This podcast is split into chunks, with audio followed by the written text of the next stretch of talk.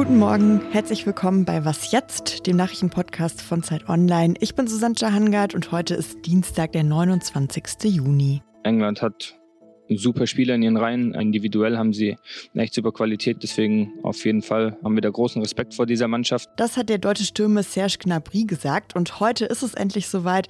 Deutschland spielt im Achtelfinale gegen England. Darüber sprechen wir heute und darüber, wie Unternehmen ihre Mitarbeiterinnen dabei unterstützen, ihre Eizellen einzufrieren. Jetzt kommen erstmal die Nachrichten.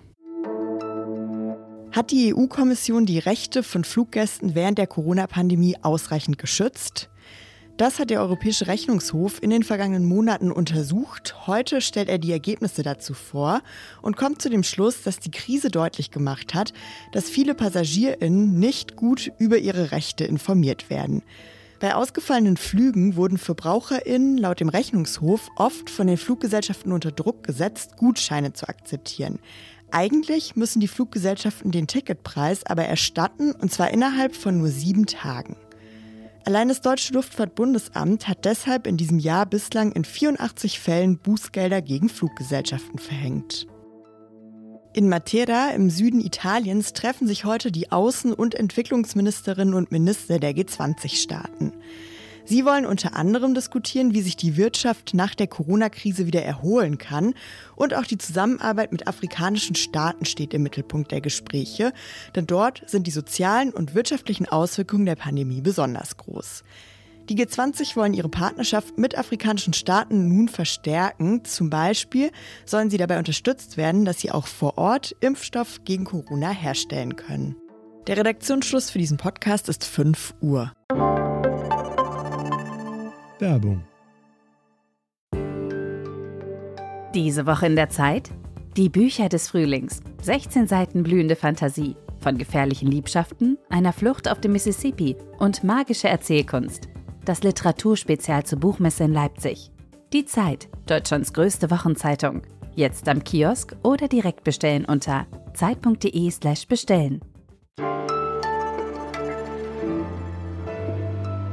Wenn Sie regelmäßig was jetzt hören, dann kennen Sie Fabian Scheler als einen meiner Kollegen, der diesen Podcast auch moderiert.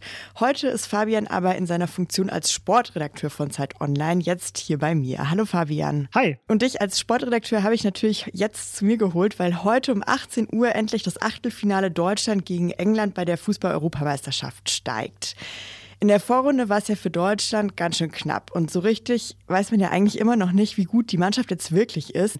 Was glaubst du denn nach diesem Auf und Ab? Was passiert jetzt heute im Achtelfinale? Also äh, Deutschland ist bisher ja so ein bisschen die Attraktion des Turniers, kann man sagen.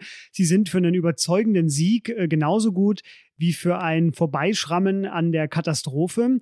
Und das wird sich nicht ändern. Gerade jetzt nicht in der K.O.-Phase, wo dann wirklich jedes Spiel zählt. Yogi Löws Stil, der ist einfach offensiv, der ist auch riskant. Und äh, die Abwehr, das Verteidigen gegnerischer Konter, das Verteidigen von Freistößen und Eckbällen, das bleibt einfach die Schwachstelle in dieser Mannschaft. Und das haben die Engländer sicher auch bemerkt und die werden sich darauf auch vorbereiten. Aber noch ein Wort zum Gegner. England selbst hat äh, bisher kein Tor kassiert, sucht aber auch noch so ein bisschen nach der Form. Ich habe den Eindruck, die wissen auch nicht so richtig, wo genau sie stehen. Insofern, wenn du mich jetzt fragst nach einer Prognose vor diesem Spiel, sage ich, statt 50-50 würde ich jetzt eher sagen 52, 48 für England. Aber es wird super knapp, super eng und Deutschland gegen England, das war ja schon immer Drama, Drama, Drama. Das Spiel wird also wahrscheinlich spannend und auf jeden Fall Spaß machen anzuschauen, hoffentlich. Was leider nicht so ganz erfreulich bisher war, war, dass es jetzt auch schon einige Corona-Fälle bei der EM gab. Also nach dem Spiel Dänemark gegen Belgien und auch Dänemark gegen Russland, da hat man jeweils im Nachhinein dann festgestellt, dass sich mehrere Fans mit Corona im Stadion angesteckt haben und ausgerechnet auch noch mit der Delta-Variante, die besonders ansteckend ist und sich ja gerade in Europa ausbreitet. Hat die UEFA denn jetzt auf diese Fälle irgendwie reagiert und gibt es da Ideen, was passieren soll, damit sich in den Stadien nicht noch mehr Leute anstecken? Ähm, naja, es ist ein bisschen eine schwierige Antwort. Also ich würde erstmal vorwegschicken, es ist wie überall in der Pandemie. Äh, es gibt Regeln und Regeln sind gut. Und wenn die Leute diese Regeln einhalten, dann wäre das natürlich noch besser. Wir sehen ja, in den Stadien werden wenige Masken getragen, obwohl das eigentlich vorgeschrieben ist. Wir sehen wenige Abstände, die eingehalten werden, obwohl das auch vorgeschrieben ist von der UEFA. Also die UEFA hat alle diese Regeln gemacht, aber die Verantwortung liegt eben, das durchzusetzen bei den Ländern. Und äh, das befreit die UEFA auf gar keinen Fall von der Verantwortung. So möchte ich das jetzt nicht verstanden wissen. Aber zum Beispiel das volle Stadion, das wir in Budapest sehen, das ist eine Entscheidung von Viktor Orban, also eine politische Entscheidung. Äh, auch in England werden jetzt gegen Deutschland äh, nochmal mehr Zuschauer im Stadion sein. Also es geht eigentlich eher in eine andere Richtung. Da werden jetzt 40.000 statt 20.000 wie bisher dabei sein. Aber die kommen auch nur rein, wenn sie entweder schon zweimal geimpft sind oder negativ getestet. Also da gibt es Vorkehrungen. Also ja, Licht und Schatten, würde ich mal sagen. Jetzt sind ja die Leute in den Stadien eigentlich doch relativ wenige und ganz viele schauen es eben außerhalb der Stadien an. Gab es denn da jetzt auch schon so Probleme, dass sich Leute beim gemeinsamen Fußballschauen mit Corona angesteckt haben? Das will ich nicht ausschließen, das gab es bestimmt und wir werden das vermutlich erst in ein paar Wochen oder in ein paar Monaten sehen. Erste Hinweise dazu kommen aus Schottland. Da haben ja auch EM-Spiele stattgefunden. Schottland war auch bei der EM dabei. Und da steigen die Infektionen gerade wieder an und zwar interessanterweise in so einer Art Gender Gap. Also betroffen sind vor allem junge Männer. So, jetzt kann man natürlich sagen, das sagen auch schottische ForscherInnen, äh, private Treffen drinnen sind der Hauptgrund dafür und Fußball, junge Männer. Die Vermutung liegt also natürlich nahe, dass die EM der Anlass ist für diese Treffen, aber wir wissen im Einzelnen nicht, warum es private Treffen gibt.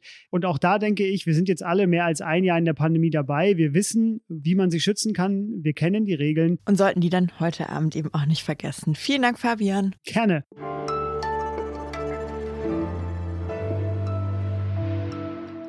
Und sonst so?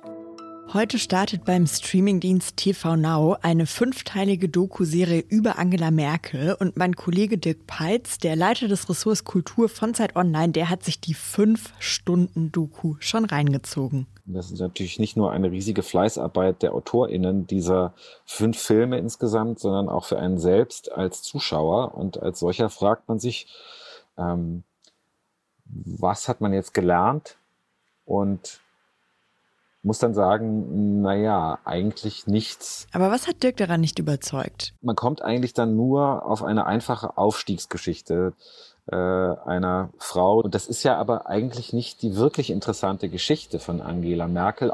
Das Bemerkenswerte ist eigentlich, dass sie ihr politisches Programm nie wirklich in Reden oder öffentlichen Auftritten so bündig erzählt hat.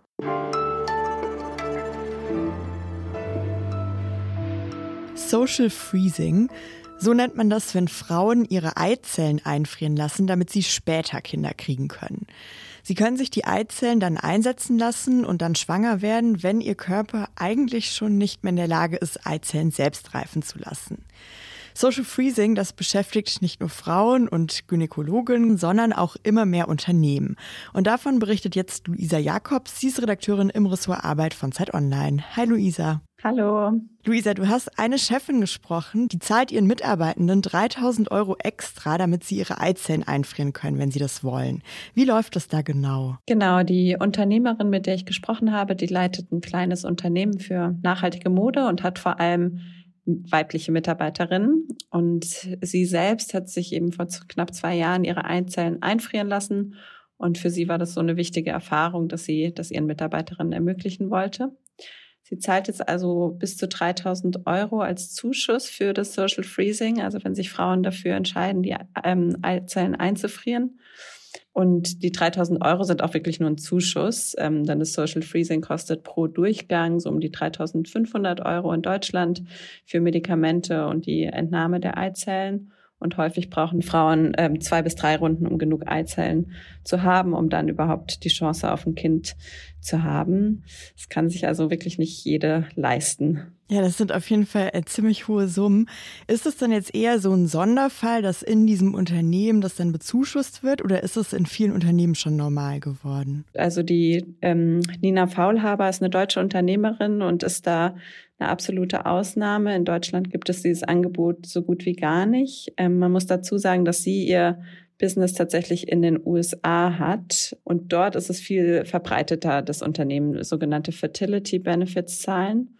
Ähm, man muss dazu sagen, dass der Arbeitgeber in den USA grundsätzlich viel mehr Einfluss auf das Privatleben seiner Mitarbeiter hat. Und das können dann ja so Dinge sein wie eben das Einfrieren der Eizellen, aber auch die Kosten für die Universität der Kinder. Und das können dann gut mal 50.000 Dollar oder so im Jahr sein. Jetzt hast du schon gesagt, in den USA ist es eigentlich schon relativ normal geworden. In Deutschland ist es ja auch schon länger, vor allem auch eine ethische Debatte. Wie war denn jetzt dein Eindruck in deiner Recherche? Wie wird das heute gesehen? Ja, genau. Die Debatte geht schon ähm, relativ lange zurück. Erstmals haben Apple und Facebook 2014 dieses Angebot gemacht.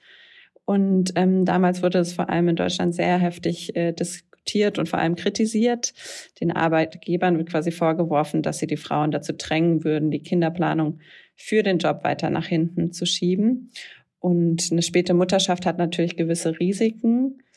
Heute weiß man aber eigentlich, dass die, die größten Beweggründe für Frauen, Social Freezing zu machen, nicht die Karriere sind, sondern eher der fehlende Partner oder die fehlende Partnerin.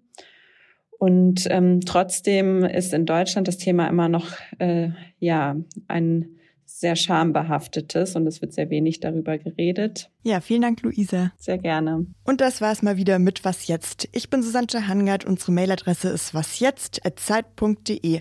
Schreiben Sie uns gerne, wir antworten auch. Ciao, bis bald.